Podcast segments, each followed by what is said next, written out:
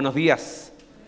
¿Cómo están? Crecimiento integral, pero volviendo al libro de Mateo. Así que si tienes tu Biblia, eh, seguimos estudiando el libro de Mateo. Estuvimos la semana pasada hablando del Padre Nuestro porque retomamos capítulo 6. Así que si tienes ahí el libro de Mateo, vamos a abrirlo en el capítulo 6 y vamos a estar hablando del versículo 19 en adelante. Y estamos hablando de la llegada del rey y cómo este sermón, que es el sermón quizás más famoso de Jesús, más conocido eh, en el mundo, el sermón del monte, Jesús eh, habla ahora de algo muy interesante. Y, es como que hace dos semanas Jesús dice, mira, vuestra justicia las personas observan. Observan cómo oras, observas cuando ayudas a los necesitados, observas, observas las personas cuando ayunan. Y cuidado con hacer esas cosas para ser vistos por los hombres, dice Jesús. Pero ahora Jesús da un giro para enfocarse en algo interno. Y lo interesante es que generalmente este pasaje se estudia muy aislado. Acá hay muchas frases que se usan bastante. Vamos a ver desde el versículo 19, cuando dice, no, acumulen para sí tesoros en la tierra, sino hagan tesoros en los cielos. Y, es una frase que lo usamos mucho. Después el versículo 25, cuando habla de, no se preocupen por su vida, qué van a comer, qué van a beber, no ven los, las aves del cielo, no ven las flores. Dios cuida de eso. Nosotros tenemos que buscar el reino de Dios y, y, todo va a ser añadido y como que son pasajes que conocemos tanto, pero generalmente los vemos como desconectados. La idea hoy es poder conectarlos porque lo que hace Jesús es hablar de temas más actuales de los que uno cree. Y si vamos a ir leyendo el pasaje, pero si pudiésemos resumirlo en una frase sería esta. Cuando tu tesoro está bien puesto, tu ansiedad se normaliza. No desaparece, ¿eh? Se normaliza. Cuando tu tesoro está bien puesto, tu ansiedad se normaliza. ¿Que acaso Jesús dio una clase de psicología? No. Él hizo algo mucho más elevado. Él habló de teología. Porque eso hace la diferencia con la vida. Pero vamos a ir ahí al pasaje. Y fíjate lo que dice versículo 19. Dice, no acumulen para sí tesoros en la tierra, donde la polilla y el óxido destruyen y donde los ladrones se meten a robar. Más bien, Acumulen para sí tesoros en el cielo, donde ni la polilla ni el óxido carcomen, ni los ladrones se meten a robar. Porque donde esté tu tesoro, allí estará también tu corazón. El ojo es la lámpara del cuerpo. Por tanto, si tu visión es clara, todo tu ser disfrutará de la luz. Pero si tu visión está nublada, todo tu ser estará en oscuridad. Si la luz que hay en ti es oscuridad, qué densa será esa oscuridad. Nadie puede servir a dos señores, pues menospreciará a uno y amará al otro, o querrá mucho a uno y despreciará al otro. No se puede servir a la vez a Dios y a las riquezas. Jesús empieza hablando de tesoros. Y este pasaje lo has escuchado mucho. La primera lección que yo veo en esta porción es que tienes el mejor lugar para hacer tesoros. Tenemos el mejor lugar para hacer tesoros.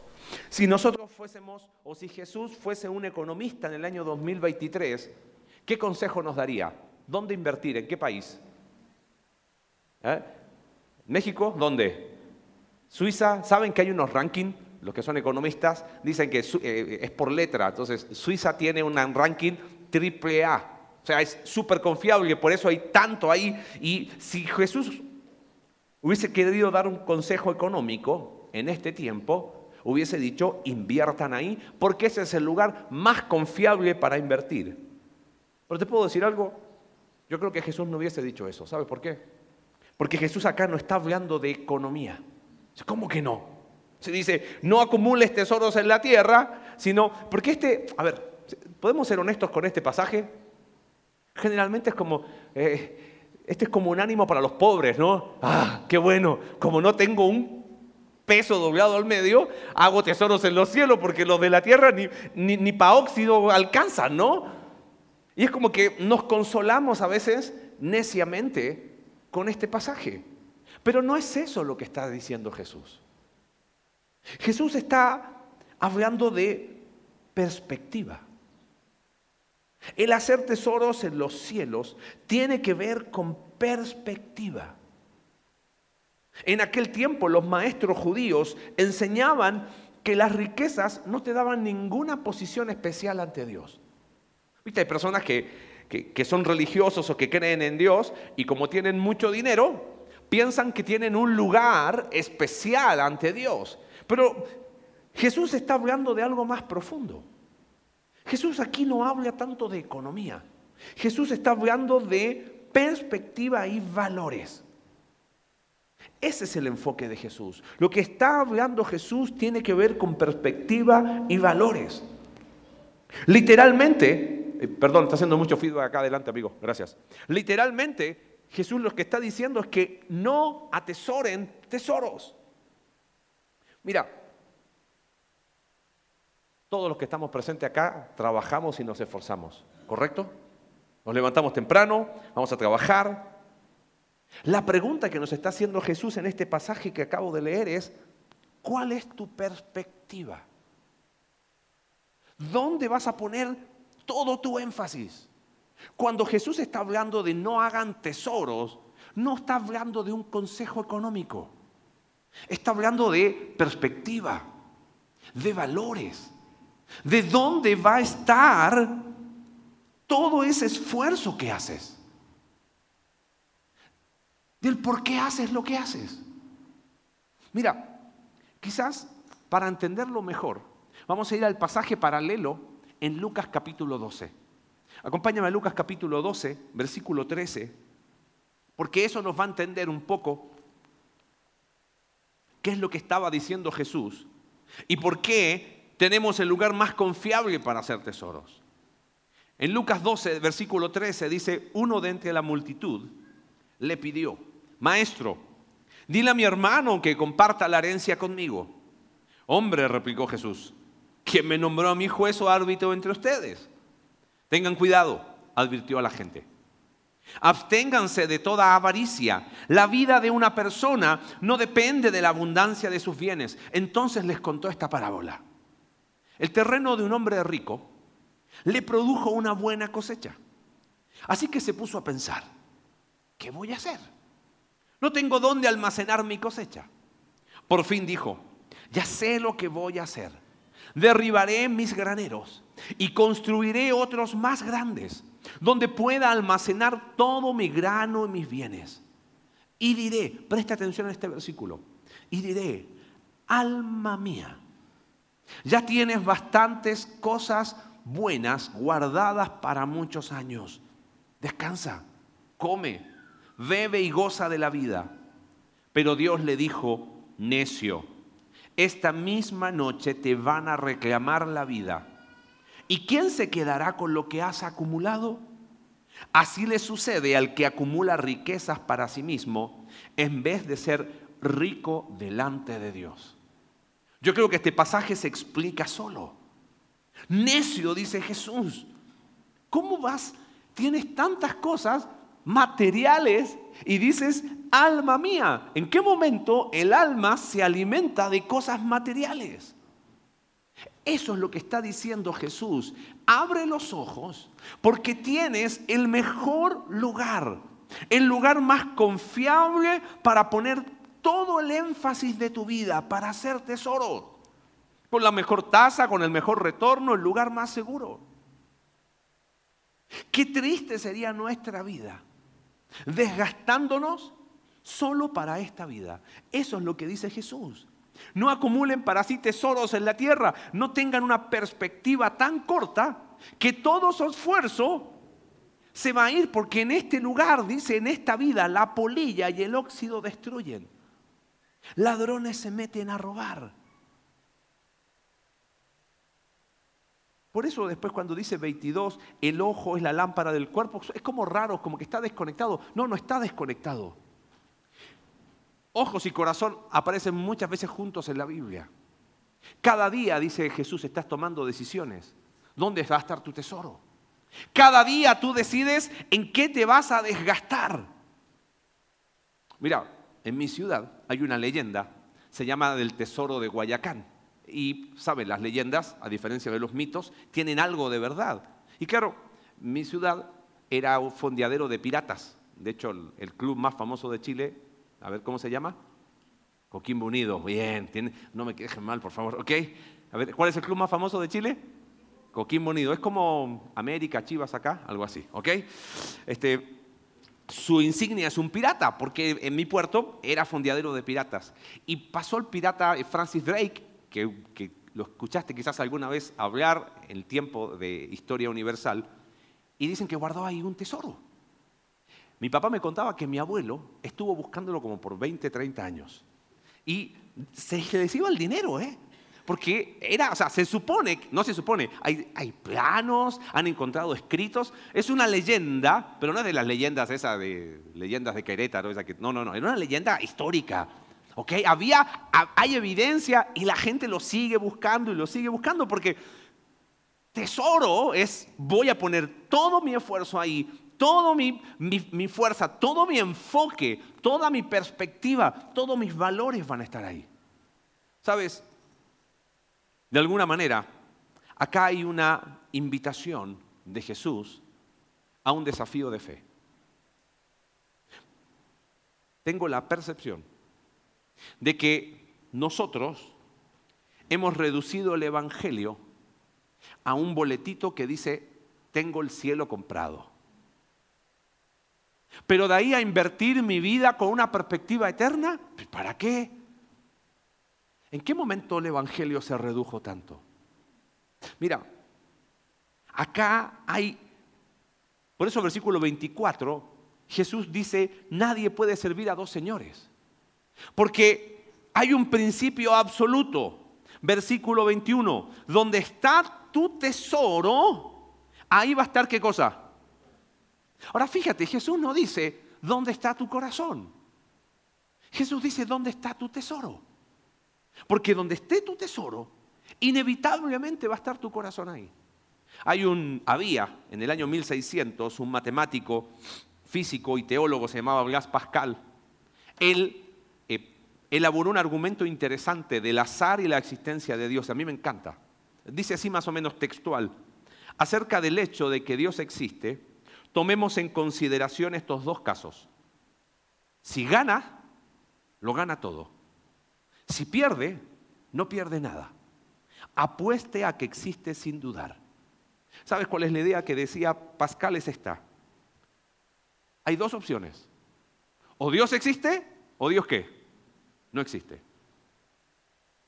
Si Dios existe y apuestas todo a que Dios exista, el día de mañana cuando estés en la eternidad, ganaste.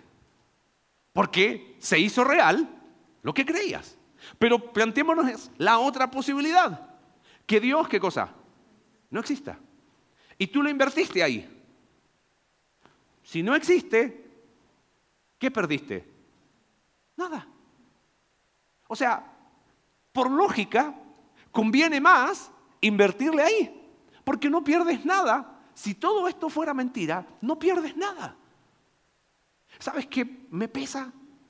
Que muchas veces nosotros estamos todo para esta vida.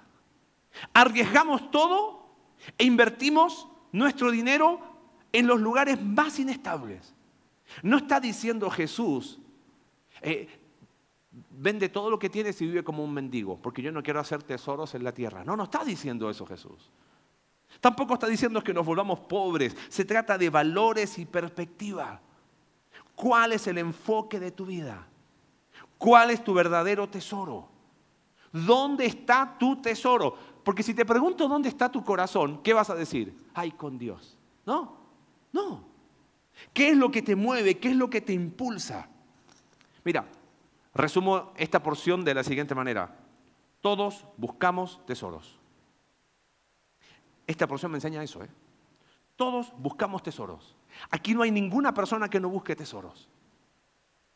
No el de mi ciudad, no, tesoros, el enfoque, ¿por qué me levanto? ¿Por qué mañana? ¿Viste esas personas que se, se, echan porras solos, ¿no? En la mañana y escuchan esos discursos motivacionales y salen a correr con esos. Bueno, eh, todas las personas buscan tesoros.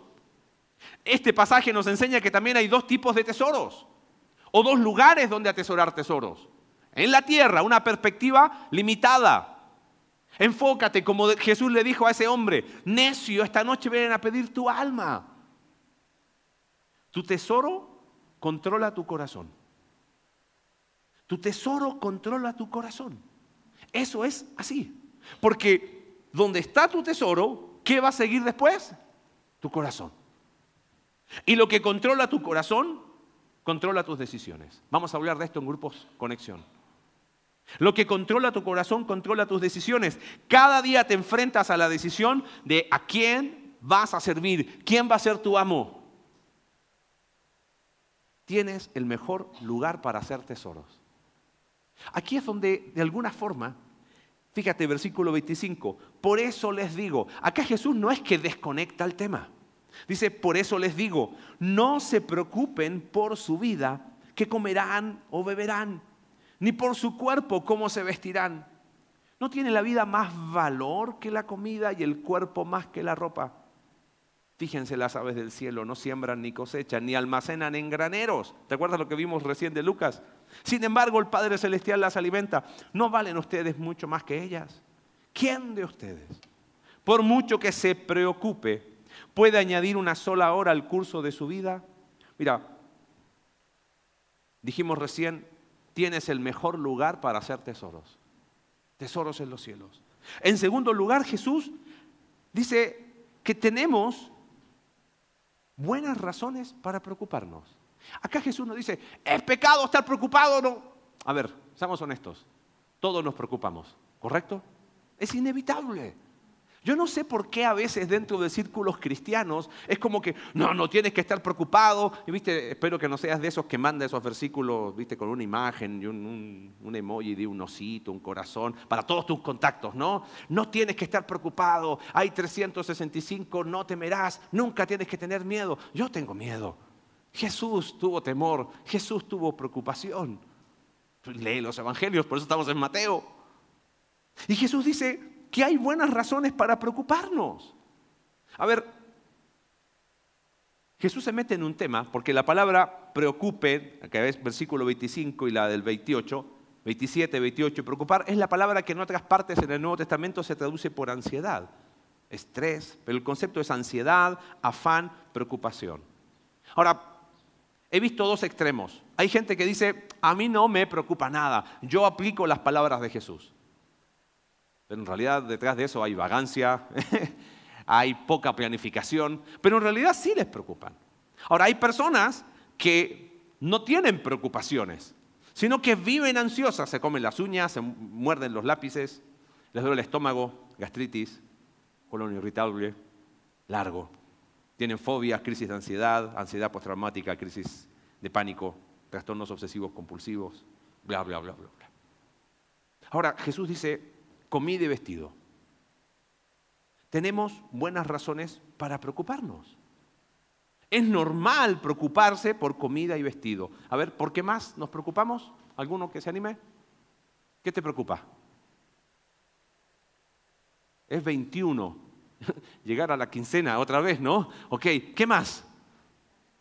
La salud es una preocupación válida, ¿o no? Tenemos buena razón para preocuparnos. Cuerpo, eh, vestido, ah, ropa, ¿qué más? Salud. ¿Ah? Renta, dinero, cómo vamos a pagar las deudas. ¿Qué más? Familia. La relación con mi esposa, con mi esposo, mis hijos. ¿Qué más? La vejez, qué bueno alguno que ya, como estamos, estamos llegando al segundo, yo ya estoy por terminar el primer tiempo, ya paso al segundo tiempo este, de la vida, eh, y, ya como que la vejez uno la ve como ya más cerca. Y hay preocupaciones. ¿Qué más nos preocupa? Economía, hay otro tipo de preocupaciones. ¿Voy a estar solo o sola toda la vida? ¿Es una preocupación válida o no? Y a esa preocupación le sigue, ¿y si me caso voy a tener hijos?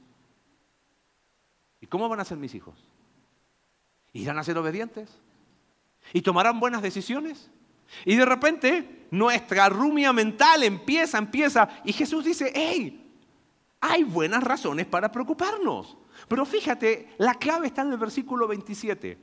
¿Quién de ustedes, por mucho que se preocupe, por mucho que se ponga ansioso, por mucho que se afane, puede añadir una sola hora al curso de su vida?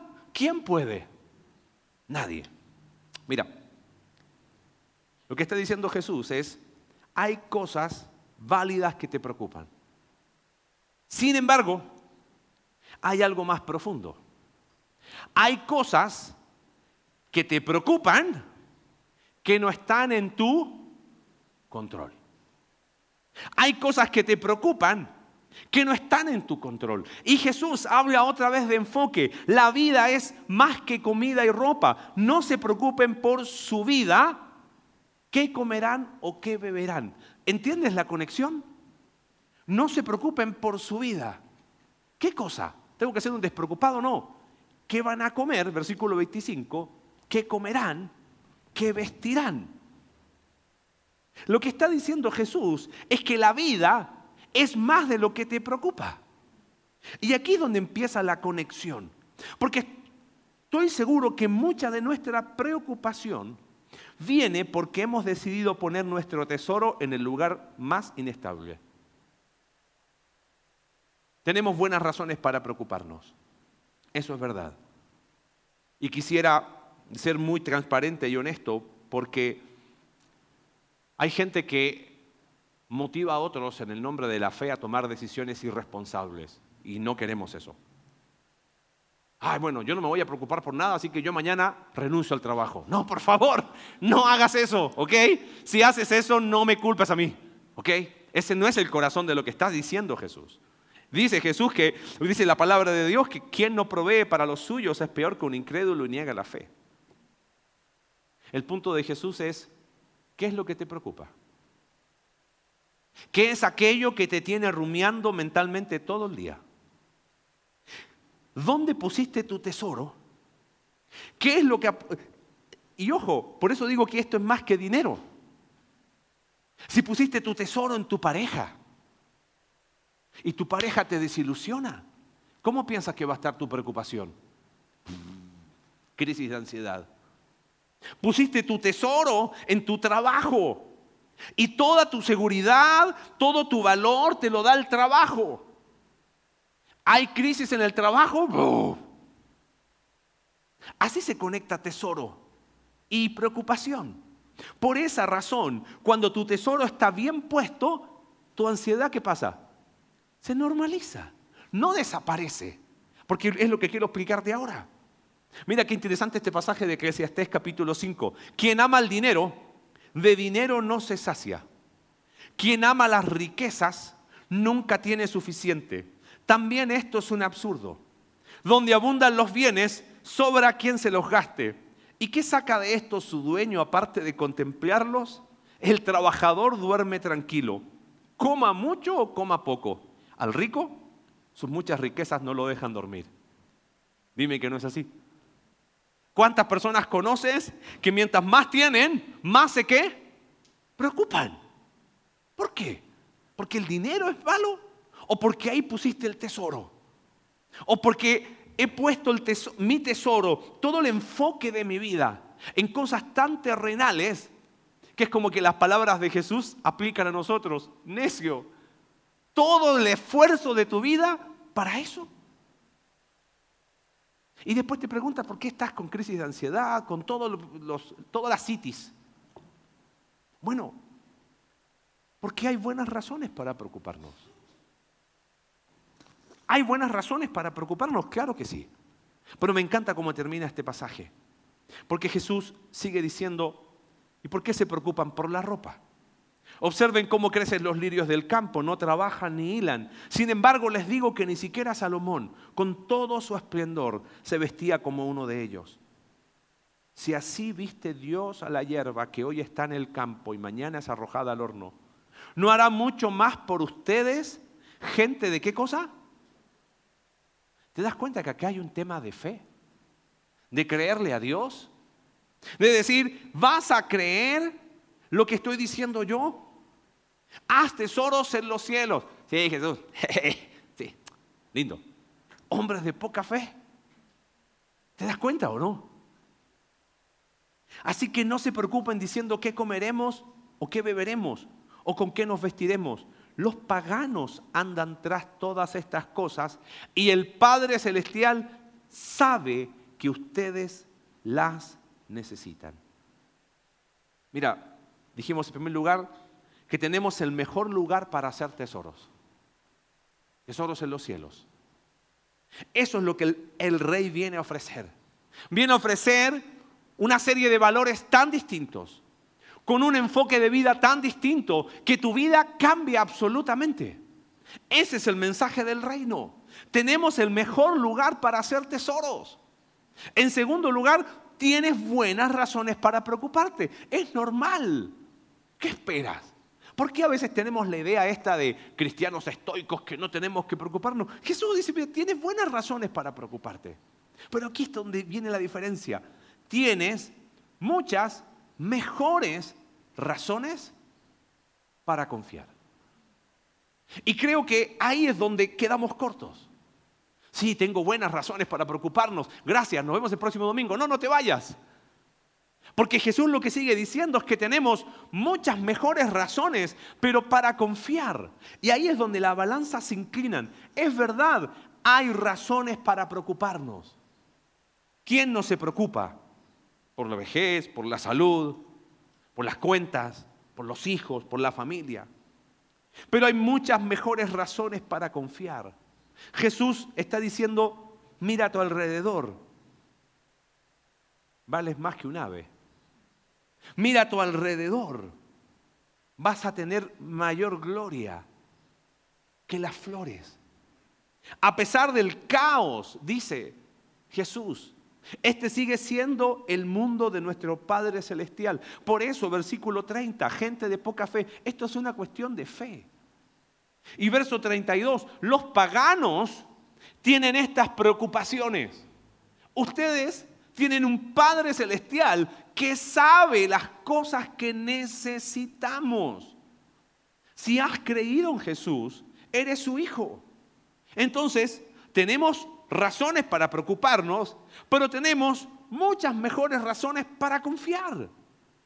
¿En qué momento la balanza quedó de un solo lado? El Padre sabe lo que necesitamos. ¿Lo crees? ¿Sabes eso o no? No me lo respondas, porque estás dormido parece. ¿Lo crees o no? Entonces, ¿por qué la úlcera? El Padre sabe lo que necesitamos. El Padre está cerca. Y Él nos da valor. Ahora, quisiera los minutos que me quedan hablar un poquito de preocupación y ansiedad. Porque ese es el tema de Jesús. Y Él no lo hace desde la plataforma de la psicología. Lo hace desde la plataforma de la teología. Y es muy interesante porque creo que tendríamos que prestar atención a lo que Jesús enseña. Mira, en la palabra de Dios, en el idioma en que fue escrito el Nuevo Testamento, la palabra que se traduce aquí por preocupación se traduce por ansiedad en otros lugares, pero puede tener un matiz negativo como un matiz positivo.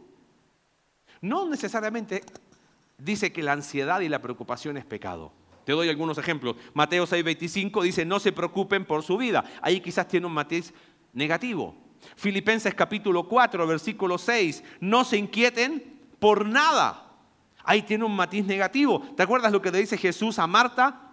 Lucas capítulo 10, Marta, Marta, estás inquieta y preocupada por muchas cosas. Ahí tendría un matiz negativo. Ahora, la misma palabra, mira cómo se traduce en otras partes. Segunda de Corintios 11, 28. Pablo dice, y como si fuera poco, cada día pesa sobre mí la preocupación por todas las iglesias. O sea, él dice, yo me preocupo por las iglesias. ¿Es pecado? ¿Estaba en una crisis de ansiedad, Pablo? ¿Le había dado un ataque de pánico? No. Tiene un matiz positivo. Qué bueno que le preocupara. Filipenses capítulo 2, Pablo está hablando de Timoteo y dice, nadie como él que se preocupa. Es la misma palabra que aquí aparece, no se preocupen o no estén ansiosos. que se preocupa de veras por el bienestar de ustedes. 1 Corintios 12, 25, a fin de que no haya división en el cuerpo, sino que sus miembros se preocupen. O sea, que, que estén ansiosos. ¿Ves? Quisiera que pienses conmigo esta mañana. ¿Hay algún límite entre preocupación legítima y ansiedad dañina? ¿Hay algún límite entre preocupación legítima y ansiedad pecaminosa? Pero no quiero enfocarlo tanto en ansiedad pecaminosa, porque, a ver, pero la ansiedad es pecado, ¿sí o no? A ver, si te llega una mala noticia hoy, si te avisan que falleció un familiar cercano, ¿cuál va a ser tu reacción? Sí, Jehová dio, Jehová quitó. Amén. No, obvio que no. Yo me voy a poner ansioso, me voy a preocupar. Ay, pastor, qué poca fe. ¿Pero qué esperas? Jesús no está diciendo, y la Biblia no está diciendo que no nos preocupemos. La pregunta que tenemos que responder es, ¿hay un límite entre preocupación legítima y ansiedad dañina? ¿Cuál sería ese límite? Porque Jesús está diciendo, no se preocupen. Bueno, pero después dice que nos preocupemos los unos por los otros y es la misma palabra. Bueno, ¿me preocupo o no me preocupo? Mira, tenemos un ansiómetro para tomarnos la, ansiedad en la mañana. A ver, ¿cómo estoy de ansiedad? Uy, híjole, hoy, estoy, hoy voy a tener crisis de ansiedad. ¿No? No lo tenemos. Quizás hay algo que, que te puede ayudar. A mí me ha ayudado. Y, quiero hablar de esto porque hemos sido muy transparentes en la iglesia para hablar de salud mental hemos evitado etiquetas, trabajamos, tenemos psicólogos, psicólogas dentro de la iglesia donde hemos trabajado juntos. No estamos en contra de lo que la ciencia pueda decir. Solamente quiero que prestemos atención a lo que Jesús tiene para decirnos. Creo que hay un límite entre preocupación legítima. Tengo buenas razones para preocuparme. Cuando la balanza pesa más, tengo buenas razones para preocuparme que las mejores muchas razones para confiar? Ahí es donde empieza el problema. Yo creo que el límite, ¿sabes por dónde pasa? La ansiedad se vuelve dañina y pecaminosa cuando atribuimos a Dios características inconsistentes con su naturaleza. ¿Lo entiendes? Ahí es cuando pasamos el límite es que Dios se olvidó de mí. Es que siento que Dios no me ama. Ahora, yo creo que ningún cristiano en sus cinco sentidos diría algo así. Pero lo decimos de otra manera. Es que nadie me entiende. Es que nadie se preocupa por mí. Nadie me llamó esta semana. Es que nadie me ama. No le estamos diciendo a Dios. Pero ¿sabes quién está incluido en ese nadie me entiende, nadie se preocupa por mí, nadie me protege, nadie me valora, nadie me ama? Está incluido Dios. Y estamos atribuyendo a Dios características inconsistentes con su naturaleza. Querido mío, es imposible no preocuparnos. Es imposible no experimentar ansiedad. Mi pregunta tiene que ver con lo que dijo Hipócrates, el, padre de la medicina. Dijo algo muy interesante. Es más importante saber qué tipo de persona tiene una enfermedad que saber qué tipo de enfermedad tiene una persona. Vivimos en un mundo en que estamos un poquito obsesionados con este tema de la salud mental. ¿Estás de acuerdo conmigo en eso? Tanto que nos presentamos y nos autodiagnosticamos psiquiátrica y psicológicamente. A ver, tengo TOC, ¿correcto? Tengo TDAH, trastorno de déficit atencional e hiperactividad. Tengo trastorno negativista desafiante. ¿Sabías ese? Los niños insolentes, que no tienen límites, ¿ok? Así se le llamaba antes. pero ahora se llama trastorno negativista desafiante. Trastorno explosivo intermitente. ¿Sabe qué es eso? Alguien violento, cuya opción pecaminosa es el enojo. Ataques de pánico, crisis de ansiedad. Y, no estoy diciendo que eso no existe. Estoy diciendo cuando yo me etiqueto y asumo como eso mi identidad.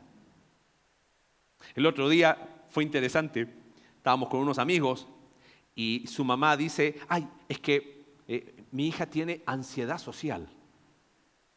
Oh, está bien. Entonces fui al DSM, que es la Biblia de la psiquiatría en, Estados Unidos, y la, mm, existe ese diagnóstico, se llama ansiedad o fobia social miedo o ansiedad intensa a una o más situaciones sociales en las que el individuo está expuesto a una posible evaluación por parte de otras personas.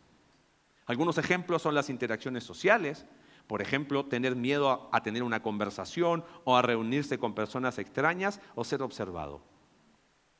Ahora, cuando yo digo es que yo tengo fobia social o tengo ansiedad social, estoy poniendo un diagnóstico y ahí me quedo.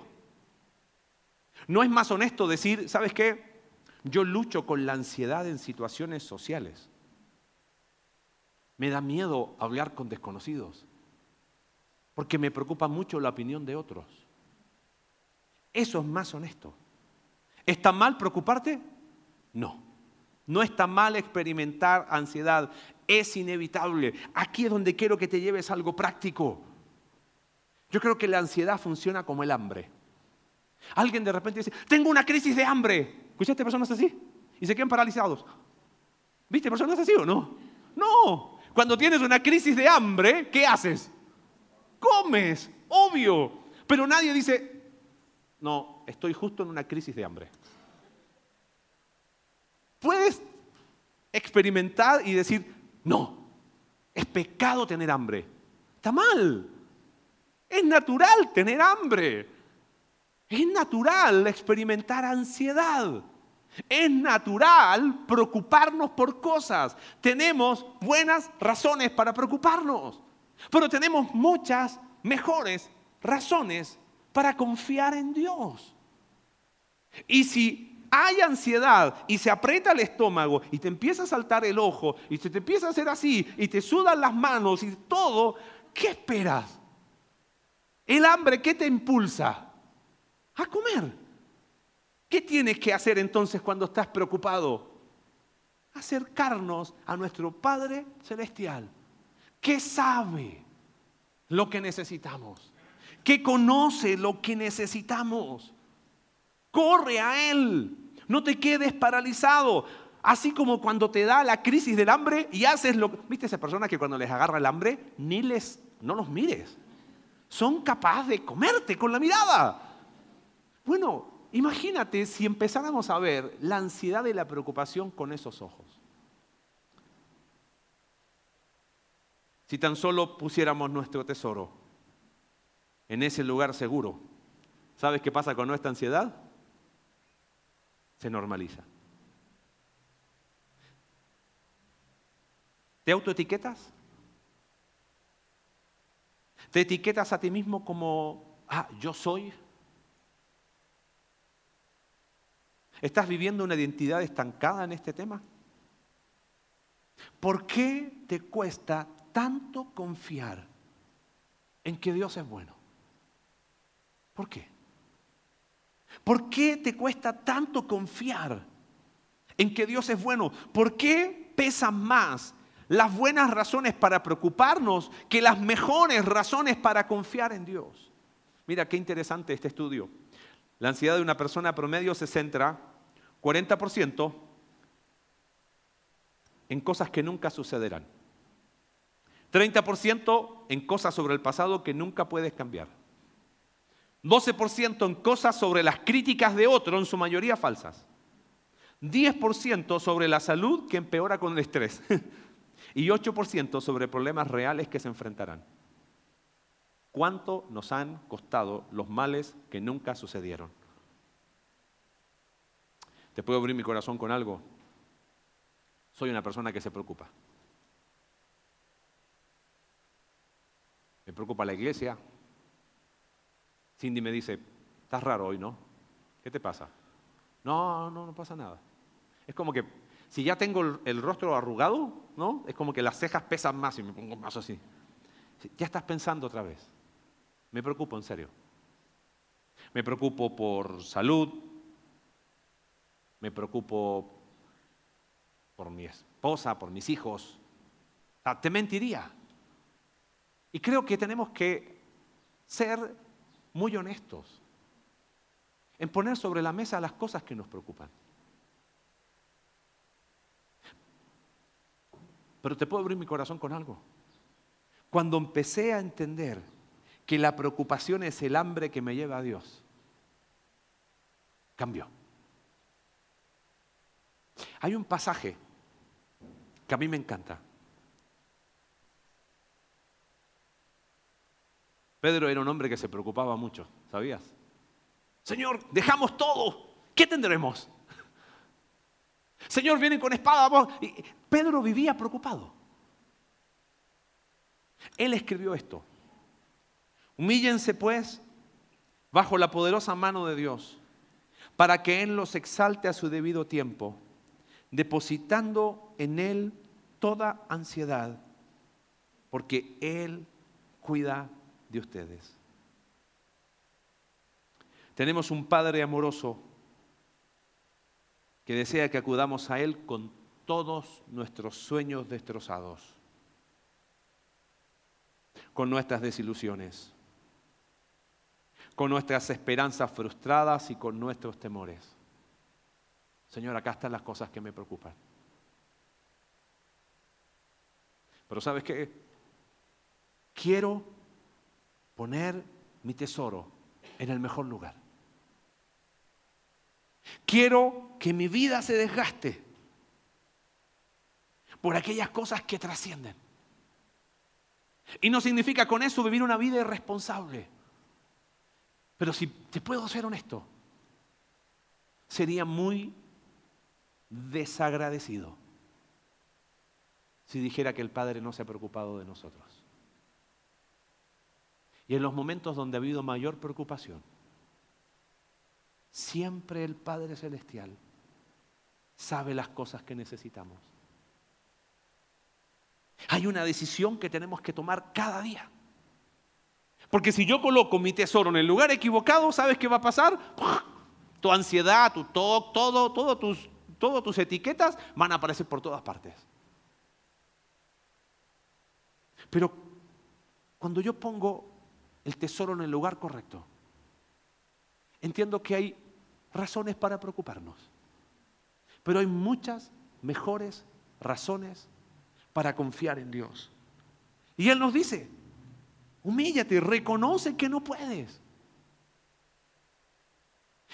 Y deposita en Él toda ansiedad. ¿Cuántas veces?